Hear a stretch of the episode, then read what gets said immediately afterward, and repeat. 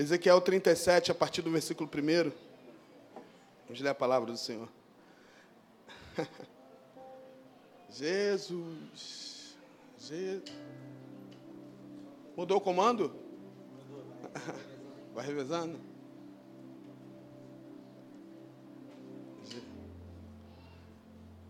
Diz assim a palavra de Deus. Bem fácil, Ezequiel, um texto bem conhecido. Glória a Deus.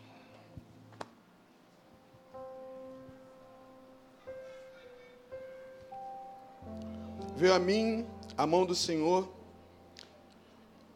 e ele me fez sair no, no espírito do Senhor e me fez, e me pôs no meio de um vale que estava cheio de ossos. E me fez passar em volta deles, e eis que eram muito numerosos sobre a face do vale. E eis que estavam sequíssimos e me disse: Filho do homem, porventura viverão esses ossos? E eu disse: Senhor, tu sabes. Então me disse: Profetiza sobre esses ossos e dize-lhes: Ossos secos, ouve a palavra do Senhor. Assim diz o Senhor Deus a esses ossos: Eis que farei entrar em vós o espírito e vivereis e porei nervos sobre vós, e farei crescer carne sobre vós, e sobre vós estenderei pele, e porei em vós o espírito, e vivereis. Sabereis que eu sou o Senhor. Versículo 7. Então profetizei como se me deu uma ordem, e houve um ruído. Meu Deus, eu fico louco quando leio isso. E houve um ruído. Enquanto eu profetizava, eis que se fez um rebuliço. Uau! E os ossos se achegaram, cada um ao seu osso. E olhei, e eis que vieram um nervo sobre eles. E cresceu a carne, estendeu-se a pele sobre eles por cima, mas não havia neles o espírito. E ele me disse: profetiza ao Espírito, profetiza, ó Filho do Homem, e dize ao Espírito: Assim diz o Senhor Deus: Vem dos quatro ventos, ó Espírito, e assopra esses, sopra sobre esses mortos, para que vivam. Versículo 10. E eu profetizei como ele, aleluia, me deu ordem. Então o Espírito, o Espírito entrou neles e viveram e se puseram em pé, um exército grande e extremo. Então me disse: Aleluia, filho do homem, esses ossos são toda a casa de Israel.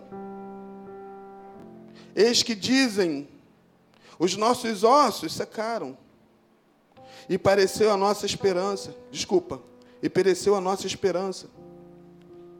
Nós mesmos estamos cortados. Versículo 12. Portanto, profetiza, e lhe, e lhe dizes: Assim diz o Senhor: Eis que eu abrirei os vossos sepulcros, aleluia, e vos farei subir as vossas sepulturas, ó povo meu, e vos trarei a terra de Israel.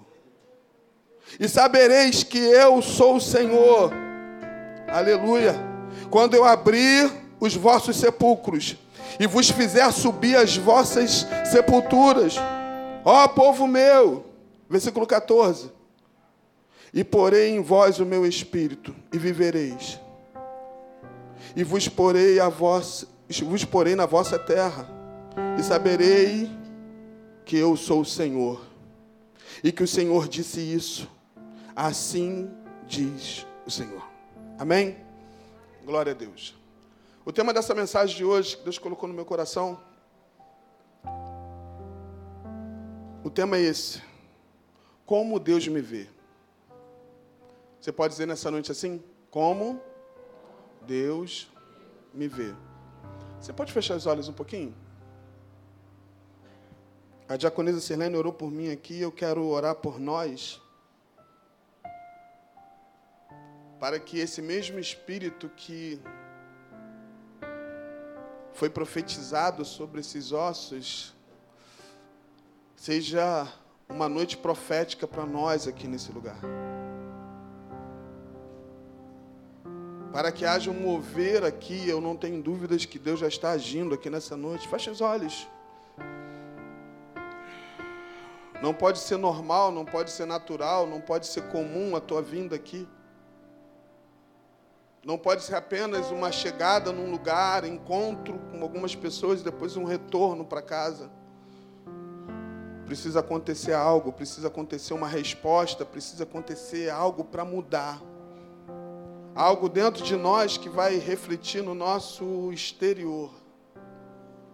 Pai, nós oramos aqui porque entendemos que, por mais que somos seres aqui da terra, nós não somos daqui, Senhor. Nós temos um espírito que mora dentro de nós, que sabe quem nós somos e sabe das nossas necessidades. E o legal de tudo, Senhor, é saber que tu age aqui na nossa vida, no nosso interior, de uma forma espetacular. Porque para um tu vai tratar de uma coisa, para outro tu vai tratar de outra. E o teu nome vai ser exaltado aqui, que o mais importante desse culto aqui é que o teu nome seja exaltado através de tudo que for acontecer nesse lugar. Fala conosco nessa noite, Pai. Que nós possamos ouvir a tua voz que possamos ouvir as direções que serão dadas essa noite através da palavra que vai ser pregada. Que teu nome seja glorificado, Pai, na nossa vida. Muito obrigado por cada filho teu que está aqui, aqueles que estão assistindo em casa. Continue conosco, Pai. Essa é a nossa oração, no nome de Jesus. Amém? Depois que eu estava lendo sobre Ezequiel, na verdade, essa, é, essa mensagem começou não para não para eu preparar um esboço para uma pregação, não foi nada disso. Foi que eu estava lendo a palavra de Deus e, e comecei a repetir esse, esse mesmo texto aqui, de Ezequiel, um texto que eu já conheço há muito tempo, acredito que vocês conhecem também essa história. Um fato que não aconteceu, na verdade, isso aqui é uma visão que Deus deu a Ezequiel. E o interessante de tudo é que eu comecei a repetir isso. E quando acabei de repetir por algumas vezes, Deus me deu esse tema. E eu pensei, eu pensei que na verdade a palavra seria só para mim, porque muitas vezes quando nós lemos a palavra, a própria palavra ela nos confronta, ela ela nos direciona, ela fala sempre conosco algo grandioso. E quando eu estava pensando, quando eu acabei de ler por algumas vezes, eu estava lembrando desse tema aqui que eu Deus me deu esse tema. Como Deus me vê. Deixa eu fazer uma pergunta para você aqui antes de dar continuidade. Você já fez essa pergunta para Deus? Ou então para você? Como Deus me vê? Sabe qual é essa visão aqui? A visão que Deus estava vendo naquele exato momento, aquele povo? Deus estava vendo um vale cheio de ossos secos. E esse texto, esse texto é tão louco que eu observo muito quando leio a palavra, eu gosto muito dos detalhes. O texto poderia falar assim: vale, era um vale de ossos secos, a gente ia entender. Mas na continuação do texto fala assim: que os ossos estavam sequíssimos. A gente entende o que é isso? Os ossos sequíssimos. Aqui vai falar do tempo que os ossos estavam ali. Se você chega num lugar e o lugar é, já está seco por muito tempo, você vai entender que não é uma coisa momentânea, é algo que já estava há muito tempo. Então, nessa visão que Deus teve desse povo aqui, estava querendo dizer que não estava apenas os ossos secos, eles já estavam secos há muito tempo. A situação já estava delicada há muito tempo. E esse texto é interessante que Ezequiel ele foi conduzido a um vale e Deus por uma visão e ele começa a passear no meio do vale. Deus começa a falar com ele. E a primeira pergunta que Deus faz para ele, ele fala assim: esses ossos, eles poderão reviver? Esse texto aqui é muito louco, que começa uma construção na nossa mente, a gente começa a pensar, e não tem como a gente não pensar na nossa vida quando a gente lê um texto como esse. Não tem como a gente trazer para a nossa vida, para a nossa memória, o que Deus quer tratar de uma coisa que já aconteceu muito tempo atrás e trazer para uma realidade da nossa vida hoje. Deus faz uma pergunta para Ezequiel: esses ossos poderão reviver, Ezequiel? Eu acredito que Ezequiel tira todas as responsabilidades dele, porque ele não sabia como responder. E ele diz para Deus assim: Senhor, tu sabes. Quando você traz uma resposta como essa, tu sabes, quer dizer que você, cara, não está na minha alçada, não tem como, não tem saída, eu não sei. A grande realidade é essa: nós não sabemos, mas Ele sabe. A grande realidade é essa: nós não sabemos de nada, mas Ele sabe de tudo, Ele conhece tudo e Ele vê tudo. Meu Deus. Aí começa a conversa de Ezequiel com Deus. Eu comecei a construir paralelo, isso é uma ideia. Uma ideia de uma construção de uma situação que estava acontecendo há muito tempo, porque o texto diz que estava sequíssimo. A mídia, se puder aí, quem está na mídia aí? Você? Júlia? Se você puder entrar no Google aí, né? Agora hoje, a gente tem essa tecnologia, né? antigamente não tinha. Acha no Google uma foto aí de Vale de Ossos Secos e tenta achar uma legal para te botar aqui para a gente ter uma ideia enquanto eu vou falando. Meu Deus, diga comigo nessa noite, Ele está aqui. E Ele quer tratar de coisas antigas na nossa vida. A Bíblia diz, e eu quero começar a construir isso. Esse vale de ossos secos, nós conhecemos a história, aponta para Israel, a situação que Israel estava vivendo há muito tempo. E eu estava pensando em espaços, diga comigo, espaços. Nunca vai existir espaços vazios, escuta isso. Tem gente que diz assim, não, quando o espaço não é, não está ocupado, espaço vazio. Mas na vida de um homem, de uma pessoa humana, não existe espaços vazios. Espaços são sempre preenchidos. Ou você preenche os espaços por coisas positivas que vão levar a Deus, ou esses mesmos espaços vão ser preenchidos pra, por coisas que vão te levar para longe de Deus. Assim aconteceu com Jael. A história, até chegar a esse ponto aqui, foi se minando na vida de Jael. E se vocês observarem Deuteronômio 28, livro de Deuteronômio, Deuteronômio é o quinto livro Escrito por quem? Por quem? Quem? Quem Moshe? Ah, tá. Jesus. Pensei que eu tinha marcado ele aqui, mas é muito bom o papelzinho aí da, da Bíblia. Check, check, check. Eu não vou ler tudo porque é grande. Isso aqui. Mas Deuteronômio 28, no versículo 1, diz assim: Se atentamente obedeceres à voz do Senhor teu Deus, e tendo cuidado de guardar todos os seus mandamentos que hoje te ordeno, o Senhor teu Deus te exaltará sobre todas as nações da.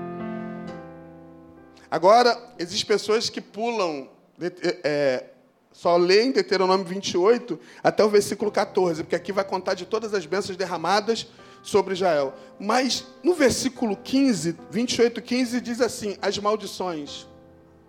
E as maldições diz assim: se porém não derem ouvidos à voz do Senhor teu Deus, se não cuidares de cumprir todos os seus mandamentos e estatutos que hoje eu te ordeno, então virão sobre ti todas essas maldições e te atingirão. Aí as pessoas dizem assim: ah, maldição não existe. Existe sim. Se você não dá o espaço para a benção na tua vida, a maldição vai te atingir. É a Bíblia que está falando sobre isso. Israel, Israel, a proposta de Deus, e você vê em vários, vários livros da Bíblia, falando para Moisés, falando para Abraão, Deus faz promessa para um povo, Deus faz promessa de vitória, Deus faz promessa de, de vencer grandes obstáculos, e isso foi se cumprindo na vida de Israel, quando Israel obedeceu. Isso se cumpriu quando Israel atentamente ouviu a voz do Senhor. Foi se cumprindo, as portas foram se abrindo. Quem não conhece, quem não lembra de grandes feitos acontecidos na vida do povo de Israel? Quando fala no povo de Israel, são pessoas, talvez um personagem bíblico como Davi que vence o gigante, situações como Josafá, situações de grandes homens que venceram grandes obstáculos, porque estavam andando de acordo com a bênção de Deus. Você está me entendendo nessa noite aqui? Então, desde o momento que Israel não ouviu mais atentamente a voz do Senhor e não deu mais ouvidos à voz de Deus. Os espaços que eram para ser preenchidos das coisas e das bênçãos de Deus foram preenchidos com as suas vontades, os seus desejos, os seus cansaços e os seus desgastes. Israel começou a perder espaço.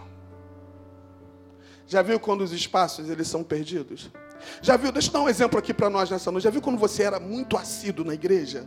Eu não sei se você já foi assim. Mas se você fosse muito assíduo, você não perdia um dia de oração, você não perdia uma consagração, você não perdia dias e dias, não, eu quero estar, não, não, é culto tal dia, eu vou estar, minha família, minha casa, eu vou, eu vou estar.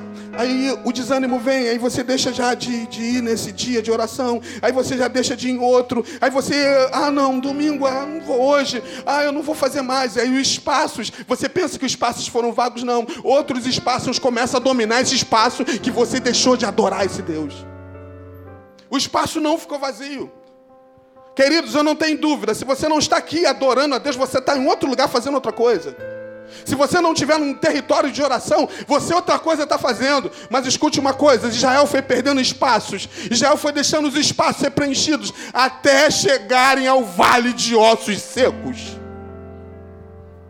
Isso aqui não conta uma história de um dia para a noite. Isso foi minando durante o tempo, durante anos, até chegar a esse ponto aqui. O ponto qual Deus começa a olhar e ver. E é importante você pensar nisso e sair daqui pensando nisso. Eu quero saber como Deus me vê e como está a minha situação hoje. Se você não pensar nisso, querido, você precisa começar a pensar nisso. Porque talvez Israel, fazendo todas aquelas coisas, pensava que estava tudo bem. Ou às vezes a gente pensa que está tudo bem. Mas na verdade, a visão que Deus tinha para ele era de um vale de ossos secos. Eu estava pensando, para que serve um vale? Para que serve muitos ossos secos? Para que serve um exército de ossos secos? Para nada. Eu estava pensando uma coisa aqui que eu, eu vi essa semana, achei interessante, eu comecei a pensar. Ah, é, valeu. É isso aqui, olha, olha aí, gente. Pessoal da mídia top, hein?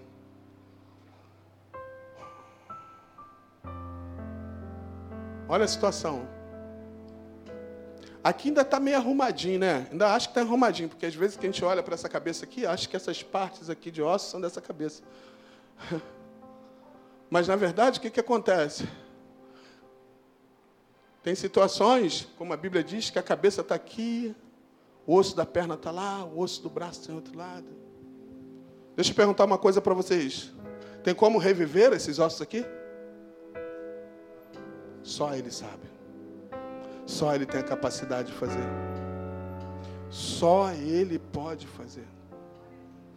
Aqui era a realidade do povo de Israel.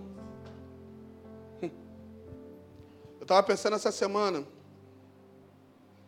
O grande problema da igreja hoje é que a igreja virou um aquário. Estava falando com os meninos essa semana, com Everton e Cristiano. A igreja virou um aquário. E os crentes viraram crente peixe de aquário. Quem tem aquário em casa aí? Alguém tem? Meu sonho, vocês têm? Os peixes de aquário, gente, são os peixes que se você botar muita comidinha para eles, eles morrem.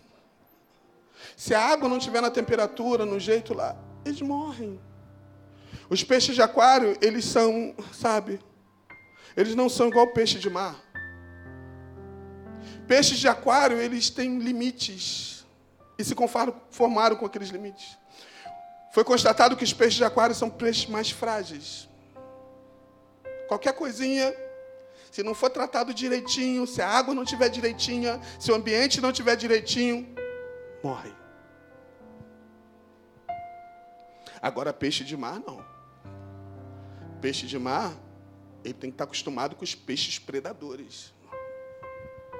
Ele tem que acostumar a fugir para as rochas.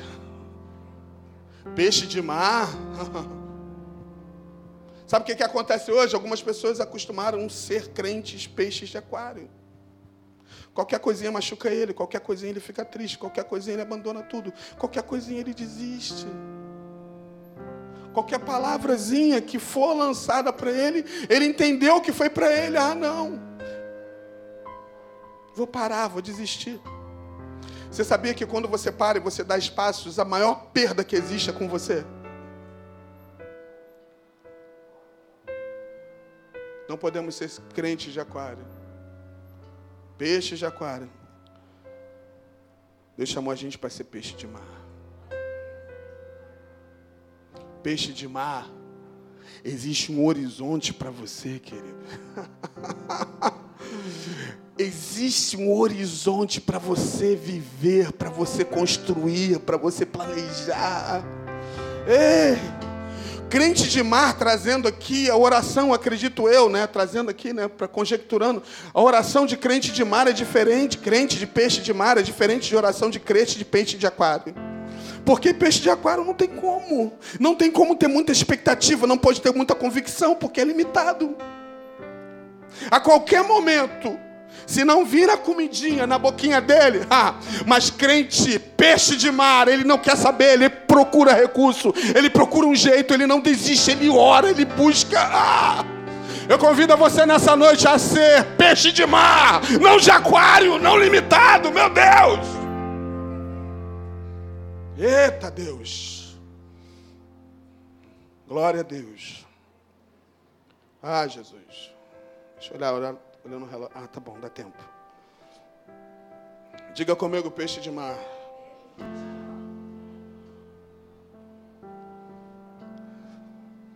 Eu estava pensando em algumas coisas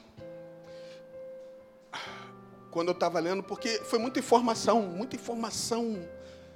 Aqui dá para tirar muita informação, muita comparação, muita comparação. E eu estava lembrando de algumas coisas, eu quero comparar para a nossa realidade aqui. Eu não quero só ficar preso em Ezequiel, mas trazendo para a nossa realidade aqui hoje. E isso acontece não só comigo, que eu vou dizer aqui, mas acontece com todos nós. Vocês sabiam que todos os obstáculos vencidos, quando você vence um obstáculo, aquilo não é mais obstáculo para você? Não é isso? Você tem um obstáculo, aí você venceu o obstáculo. Vou dar um exemplo para você aqui. Vou dar um exemplo de Davi, né? A gente fala muito sobre Davi. E Davi é o seguinte: a Bíblia diz que Davi venceu vários obstáculos na vida, teve suas dificuldades, suas perdas. Mas a Bíblia diz que Davi venceu o leão, venceu o urso e venceu aquele gigante filisteu. Aí eu estava pensando: o leão aponta para intimidação, urso aponta para força e gigante aponta para um grande obstáculo. Você sabia que depois que ele vence o leão, depois que ele vence o leão, aquele leão se torna gatinho para ele. Depois que ele vence o urso, o urso passa a ser ursinho de pelúcia. Depois que ele vence o gigante, aquele gigante não é mais um obstáculo, aquele gigante para ele se torna um anão. Conseguiram me entender aqui nessa noite? Porque todo obstáculo vencido, na verdade, não é mais obstáculo para você. Agora escuta uma coisa. Israel venceu muitos obstáculos.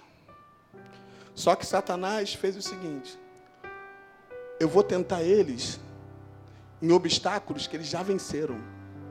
Eu vou potencializar algumas situações, vou repetir algumas coisas na vida deles que eles já passaram. Vocês estão, estão me entendendo aqui? Coisas que eles já venceram. É como se fosse o seguinte: Aquele gigante que Davi venceu, e você vê que a realidade dele é essa. O gigante que ele venceu e se tornou anão. Na verdade, Davi, por causa das suas circunstâncias, o próprio Davi potencializa aquele gigante para vencer ele próprio.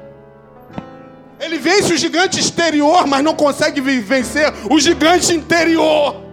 Ei, meu Deus. Israel aconteceu isso. Quantas lutas Israel venceu? Quem não lembra de Jericó, gente? Aquelas muralhas invencíveis que ninguém conseguia entrar, ninguém conseguia sair. Eles rodearam de uma forma totalmente, humanamente falando, inofensiva, rodeando aquela terra, e de repente aquela muralha cai, meu Deus. Depois esse mesmo povo foi escravo de um povo que ele tinha vencido, um povo pagão, um povo que adorava outros deuses. Ah, Você está entendendo o que eu estou falando aqui nessa noite? As nossas atitudes erradas potencializam os nossos inimigos e dão força para eles levantar contra nós. Aquilo que você já venceu, aquilo que você vence todo dia, aquilo que você não olha mais, Satanás vai justamente usar aquilo para tentar te parar, para falar assim: ó, esse aí que um dia foi um troféu de glória, hoje é um troféu de vergonha. Imagine, ah, meu Deus, tem coisa que Deus está me revelando aqui agora. Ah, Jesus, me ajuda aqui. Imagine o dia que Davi venceu Golias, meu Deus. Você sabia que cada coisa aqui na terra ativa coisas no céu? Imagine só. Que é ligado na terra, ligado no céu, ligado na terra, ligado no céu. Imagine só, gente, a festa, imagine só.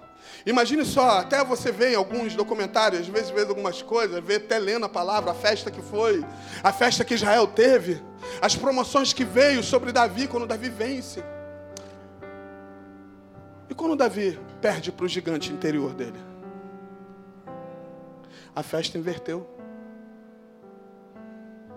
A festa, mais, a festa não foi mais do povo de Deus, a festa não foi mais daqueles que serviam a Deus. A festa foi do inferno. Que algo que ele tinha o controle, ele perde o controle por causa das suas atitudes. Já viu algo que já está no controle? Algo já está no teu controle, algo já está no. Quando eu falo no teu controle, nós cantamos aqui, é, controle de Deus, cantou uma música aqui que eu não lembro. Algo que já estava dominado. Aquilo potencializa novamente. E as pessoas caem sobre aquilo. Conhece história de pessoas que um dia elas aceitaram a Jesus Cristo, bebiam, eram drogados, coisas assim. E depois elas Sabe, por causa das atitudes, elas voltam para a lama novamente. Pessoas que um dia expulsavam demônios, um dia pregavam em púlpitos como esse. Pessoas que um dia oravam por outras pessoas e muitas delas eram convertidas e elas se tornaram, por causa das atitudes, por causa de, de tantas coisas, de honra passou para ser vergonha. Assim aconteceu com Israel. A gente precisa levar muito a sério o que está sendo falado aqui nessa noite. Porque o grande, o grande lance da nossa vida cristã é quando a gente se mantém firme e constante, sempre abundante na obra do Senhor. Querido, o maior investimento que existe na nossa vida, o maior investimento não é o melhor carro, não é a melhor casa. O melhor investimento não é você morar numa mansão, morar de frente para a praia, você, mora, você ir em Dubai, você. Não, não, não, não, não, nada disso. O maior investimento que você faz é no reino dele. E outra coisa, o maior investimento é esse, e o maior investimento que luta mais contra você é esse. Porque às vezes você se mantém, às vezes, firme, mas vem o desânimo, vem o cansaço. E o, o maior problema é quando você diz assim: Eu não vou, eu não vou estar. E quando você faz isso, você abre portas, legalidades, para que comece o processo até chegar ao vale de ossos secos. Quantas pessoas estão no meio da igreja, estão como esse vale de ossos secos? Quantas pessoas já estão como ossos sequíssimos e dizem que serve esse Deus, mas não acontece nada, está tudo paralisado, não anda, não tem mais expectativa, não tem força, não tem ânimo. E quando chamam você para orar, ou então você quer orar, você não tem força. Sabe por que isso? Vale de ossos secos. Mas Deus fala para Ezequiel profetiza sobre esses vales. Profetiza. Não, só Deus para fazer isso. Você pode dizer assim nessa noite: só o Senhor é Deus. Gente, isso, isso para mim é uma loucura. Porque Deus traz uma realidade aqui. Gente, realidade, diga comigo, realidade. Qual é a realidade nossa que a gente está vivendo aqui? Traz agora aqui, qual é a nossa realidade? Nós estamos vivendo ainda num tempo de pandemia, nós estamos vivendo num tempo de doença, dificuldade, nós estamos vivendo nesse tempo, ó, não fuge desse tempo não, nós estamos nesse tempo. Nós estamos no tempo de tantas coisas acontecendo. Nunca se morreu tanta gente igual agora, nesse tempo aqui, com, com todas essas, essa pandemia, outras coisas mais. Tantas coisas, sabia, enquanto você está aqui, existem pessoas agora que receberam uma notícia agora de um ente querido que acabou de falecer. Existem pessoas agora, nesse exato momento, pedindo socorro. Alguma pessoa está sendo agora passando por um assalto, uma situação, e você está aqui sendo sentado, ouvindo uma palavra para mudar a tua vida. Já parou para pensar nisso?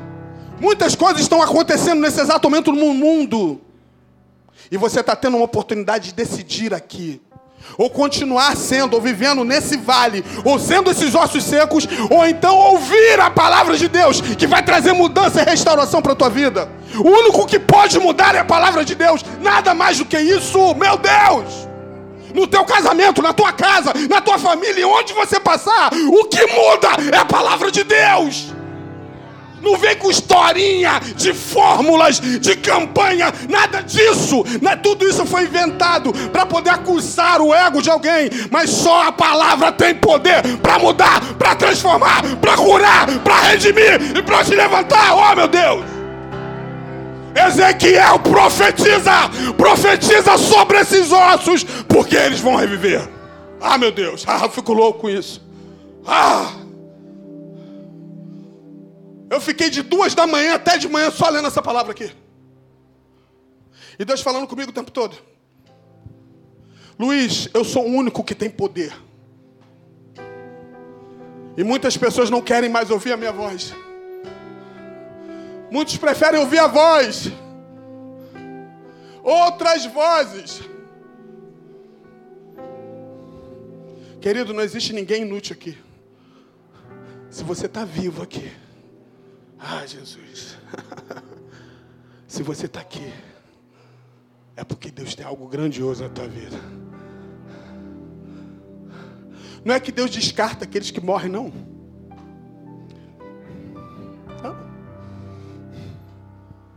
O que não pode acontecer é você viver como esses ossos. Você não precisa nem dar glória mais aqui, nem aleluia, nem nada disso. Mas se você tomar uma posição nessa noite e falar assim: olha só, isso não vai ser mais a minha realidade. A minha realidade é o seguinte: seguir avante no propósito que Deus me chamou. Essa semente que eu e você somos é para germinar e se transformar numa floresta e mudar a história de lugares, de famílias. Para de culpar governos, queridos. Para dessas coisinhas. Para de culpar. Para com isso e toma uma posição e faça alguma coisa. Então a Bíblia é mentirosa, que a Bíblia diz que a oração de um justo vale muito em seus efeitos. Só que o Deus que eu sirvo, o Deus que você serve, que está aí fora, o meu Deus é justo.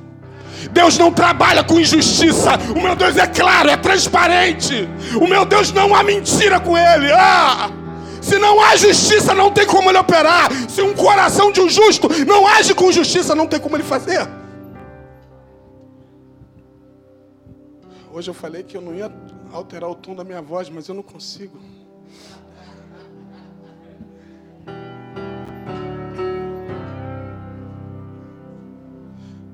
Quando eu começo a orar na minha casa, eu tranco a porta do quarto, que minha esposa, para não acordar ela. Porque não adianta eu ser assim, não ser em casa assim. Em casa também. Eu rolo no tapete, eu dou soco no tapete.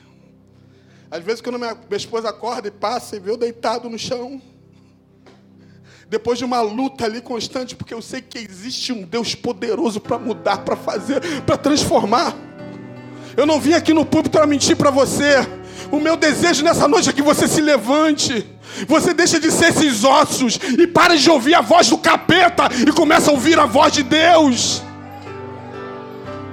O capeta sempre, o diabo sempre vai querer matar, destruir a tua vida, envergonhar você diante de tudo. Mas eu queria te dizer nessa noite: Deus, o Todo-Poderoso, quer te levantar, quer te fortalecer, quer te ajudar. E Ele diz nessa noite: Eu te ajudo, cara, para se cumprir toda a obra que eu quero realizar na tua vida. Tem gente que diz assim: ah, não, eu nasci para casar, eu nasci para ser mãe, nasci para. Ah, queridos, isso aí, isso aí é demais coisas. Sabe por que muitas pessoas se perdem? Porque elas olham para demais coisas. Deus não quer que você foca nas demais coisas, porque quando você foca no reino dele e a sua justiça, a demais coisa é consequência de todas as bênçãos liberadas para a tua vida, para a tua casa, para a tua geração. As demais coisas, Senhor, eu estou diante do desafio, eu estou diante de hoje, eu estava falando com uma pessoa. E essa pessoa começou a me perguntar algumas coisas a respeito de Deus, que ele queria muito, ele quer muito servir a Deus. Eu falei, o grande segredo, o grande segredo, o grande segredo é quando a gente entende que a nossa prioridade não é um relacionamento, a nossa prioridade não é uma casa, A nossa prioridade não são coisas. Eu estava, eu falei essa semana, segunda-feira, lá no seminário com os meninos. Eu falei lá, no, tanto no segundo como no primeiro ano.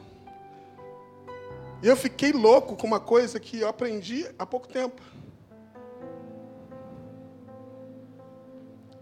Alguns estudiosos, não estou falando biblicamente, alguns estudiosos descobriram em 2017 que existe algo que traz paz para as pessoas dentro da natureza. E fez, foi, fizeram vários estudos, fizeram vários estudos, como pescaria, como olhar para o mar. E descobriram que na, na ponta de todas as coisas, a coisa que traz mais paz para a pessoa, e você começa, pode começar a praticar a partir de hoje, é você olhar para os pássaros. Isso, olhar para os pássaros, que quer dizer passarinhar. Você olhar para os pássaros, olhar para o canto do pássaro. Não é você pegar uma gaiola e sair com o pássaro, não é isso. Mas é você olhar para os pássaros. Acorda pela manhã e começa a olhar para os pássaros. E eles ficaram loucos que em 2017 eles descobriram isso. Mas há quase dois mil anos atrás, Jesus falou assim: Olhai para os pássaros, eles não semeiam, eles não têm casa, mas o Pai que está no céu cuida deles. Então, quando você estiver assim muito preocupado, olha para os pássaros. Aí você alinha a palavra e fala assim: Poxa, peraí. Se esses pássaros não têm casa, esses pássaros eles não têm estoque de comida, nada disso. Mas o Pai que está nos céus alimenta. Aí o texto ainda diz assim: quanto mais a vós, filhos. quanto mais a você, quanto mais a, a mim. Diga nessa noite assim sobre os cuidados de Deus para terminar, para a gente orar. Ah, Jesus. Uma coisa que a gente sempre ouve, né? Sempre ouve, sempre vai ouvir enquanto estiver aqui na terra. Pensando nisso que aconteceu com Israel, porque essa história é muito comprida, eu não vou entrar em detalhes, só queria trazer para a nossa realidade aqui hoje. É que eu tinha muito, não é que eu tinha dúvida, eu ficava pensando quando eu era novo, novo na fé, quando eu via textos como dizia assim, que os filhos da treva são mais prudentes do que os filhos da luz. E eu estava pensando quantas vezes a gente chega aqui sete horas da manhã para oração, domingo a gente oficializou isso, sete horas. A gente mudou totalmente. Gente, essa igreja aqui é muito louca. Ao invés de a gente ampliar o espaço do domingo, que é aumentar mais o horário, a gente, a gente voltou, voltou. Ou seja, ao invés de aumentar mais o horário, nós trouxemos mais né, para o lado mais difícil. Ao invés de começar oito a consagração, voltamos para sete. E hoje o pregador quebrou tudo aqui, hein? meu Deus. E muitas vezes quando eu venho para cá, eu passo em alguns lugares, algumas encruzilhadas. Algumas pessoas ficaram a noite toda fazendo trabalhos. Trabalhos para destruir famílias, destruir lares. Enquanto a gente tem dificuldade de, às vezes, dar mais para o nosso Deus. Enquanto os filhos das trevas, eles, eles têm a capacidade de ficar noites e noites e noites oferecendo sacrifício aos, aos seus deuses. Enquanto desistimos muitas vezes, eles não desistem. E a ruína do povo de Israel, até chegar a esse ponto, começou através dos espaços. Algo tão inofensivo, né? Começou a dar um espaço, os espaços foram se alargando, as espaçadas, né? Deixa eu perguntar uma coisa para você aqui. Você tem como lembrar onde você caiu? Você tem, que, você tem como lembrar como você era e como você é hoje? Escute uma coisa, às vezes eu fico, eu fico, eu Luiz, eu fico, eu fico me cobrando disso. Eu falei, Deus, se há um ano atrás eu era de um jeito, hoje eu tenho que ser melhor. se há um ano atrás eu sou pior, não, se hoje eu sou pior do que um ano atrás, tem uma coisa errada comigo.